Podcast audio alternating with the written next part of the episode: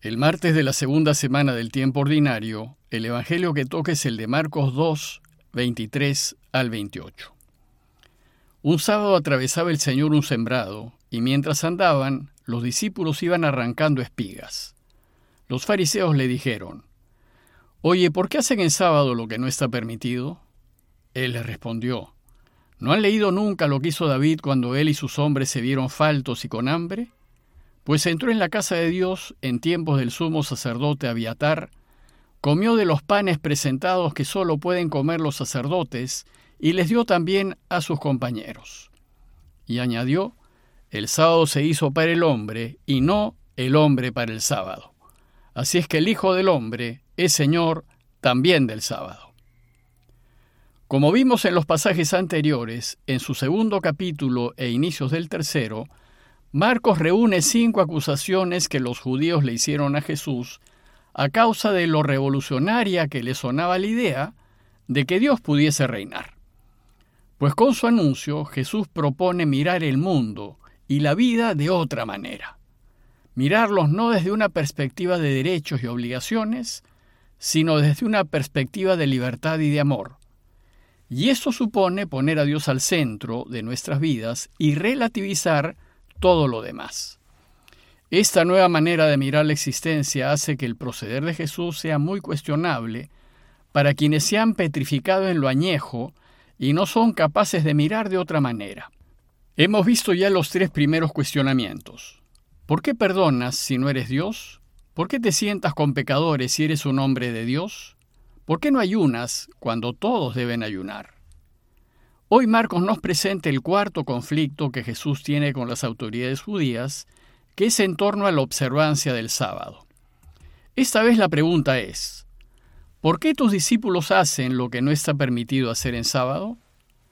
Para poder entender ese conflicto debemos entender la postura judía respecto a la ley. Los judíos habían convertido la ley en un absoluto, que en lugar de acercar a la gente a Dios la alejaba de él. Es decir, habían puesto la ley, que es un medio, en el lugar de Dios, que es el fin. De modo que no observarla era casi como cometer un pecado mortal, es decir, un pecado que te separa completamente de Dios. Lo que Jesús busca enseñarnos es que el único fin es Dios, y ante Él debemos vivir como hijos queridos y libres, atraídos por su amor y de ninguna manera alejados por el temor. En el relato de hoy Jesús nos va a enseñar a no confundir a Dios con los medios, con la ley o con el sábado, que son cosas creadas, pues Dios está por encima de los medios. Dice el texto que un sábado atravesaba el Señor un sembrado, y mientras andaban, los discípulos iban arrancando espigas. Entonces los fariseos le dijeron, Oye, ¿por qué hacen en sábado lo que no está permitido? Según la ley, el sábado es el día consagrado a Dios, y ese día el judío está invitado a reconocer que Dios es el creador del, universo y Señor de todo lo creado, que su vida depende de Él y que le pertenece completamente. Por tanto, es un deber de gratitud dedicar por lo menos ese día a alabarlo, reverenciarlo y servirlo. En consecuencia, nada de lo que se haga ese día debe ser por nosotros, ni para nosotros, ni por nuestra conveniencia ni nuestro beneficio. Todo lo que se haga ese día debe ser solo por Dios y para Él. Entonces, a fin de ayudar a esto, la ley de Moisés fijaba una serie de normas orientadas a centrarnos en Dios y evitar que en ese día uno se centre en sí mismo. Bueno, pues sucedió que un sábado Jesús se dirigió a la sinagoga y para ello cruzó un campo sembrado. La ley permitía al creyente caminar lo suficiente para ir y venir de la sinagoga, pues se trataba de una actividad hecha por Dios y para Dios. Sin embargo, a fin de evitar que el caminar se distorsione, la ley entra en detalles y norma que lo permitido es caminar como máximo unos 900 metros aproximadamente, es decir, una distancia más que suficiente para ir a la sinagoga y volver. El problema fue que en el camino sus discípulos comenzaron a cortar espigas y comer. Entonces los fariseos le llaman la atención a Jesús. no a sus discípulos, sino al Señor, pues Él era la cabeza del grupo, y le dicen, ¿te das cuenta que tus discípulos hacen en sábado lo que no está permitido? Los fariseos le llaman la atención a Jesús no porque sus discípulos estaban comiendo, pues en sábado se come en familia y entre amigos, sino porque estaban arrancando espigas, es decir, estaban cosechando para comer. Y cosechar es trabajar para beneficio propio, y esto no se puede hacer en sábado. Entonces Jesús sale en defensa de los suyos con un ejemplo tomado de la vida de David, y que ellos conocían muy bien y les dice con ironía, ¿no han leído nunca lo que hizo David cuando él y sus hombres se vieron faltos y con hambre? Y les recuerda lo que hizo. Cómo entró en la casa de Dios en tiempos del sumo sacerdote Abiatar, comió de los panes presentados que solo pueden comer los sacerdotes, y le dio también a sus compañeros? Lo que no estaba permitido hacer era comer de las ofrendas al Señor, porque eran del Señor. Bueno, pues este relato bíblico que está en 1 Samuel 21, 2 al 7, cuenta que mientras David huía de Saúl, pidió con engaños al sacerdote Ahimelech, padre de Abiatar, que le dé de los panes ofrecidos al Señor que no le era lícito hacer. Y el motivo era que él y sus hombres tenían hambre. Por tanto, si David y sus hombres, que no eran sacerdotes, rompieron la norma comiendo de lo que no les era lícito comer, porque tenían hambre, ¿Por qué él y sus discípulos no pueden romper la norma de no cosechar en sábado cuando tienen hambre? El argumento de Jesús es que cosechar para comer está por encima de la norma de la ley, que dice que no hay que trabajar en sábado, porque la salud y la vida son deseos de Dios y están por encima del sábado. Jesús considera que es mayor alabanza de Dios preocuparse por la vida y por la salud de las personas que respetar la norma de la ley.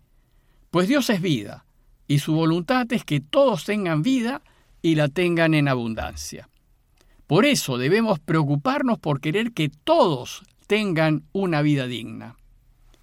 El gran problema que tenemos es que tendemos a llenar nuestros corazones con cualquier cosa, con cosas creadas, con medios, en vez de llenarlos con Dios y su voluntad, que es lo que importa, pues Él es el fin.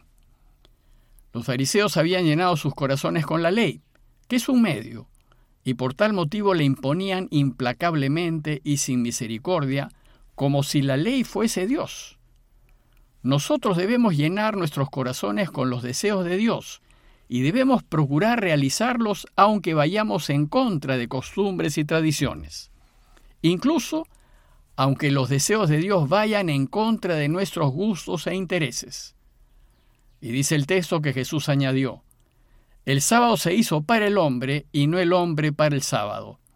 Así es que el Hijo del Hombre es Señor también del sábado. Aquí Jesús concluye su enseñanza reafirmando la preeminencia de Dios. Él debe estar siempre primero y por encima de todo.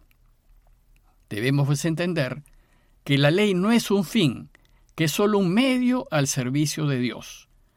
La ley y el sábado no son Dios, y lo que debemos buscar como único fin es a Dios.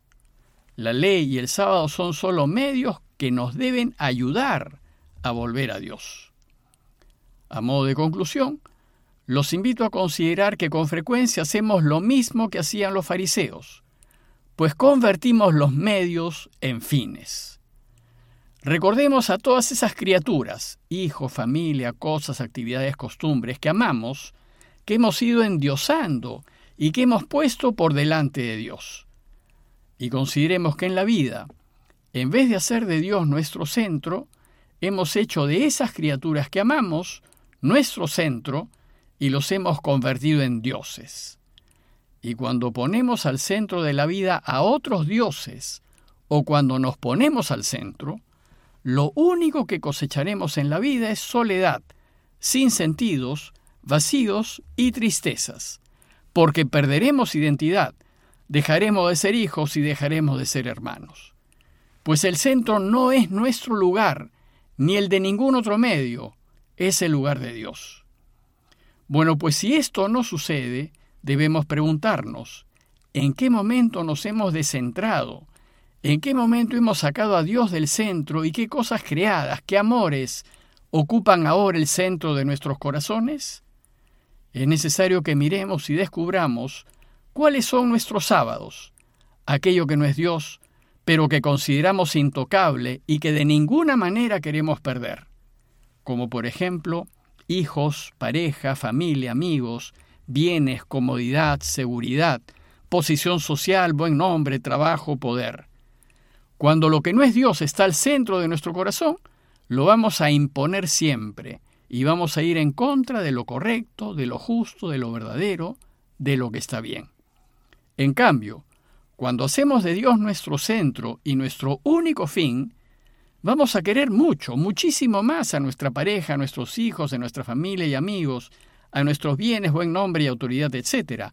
Pero nunca los vamos a imponer por encima de la verdad ni de lo que es justo, ni de lo que es correcto.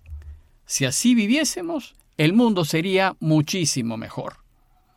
Entonces necesitamos que Jesús nos haga ver que hemos perdido el centro.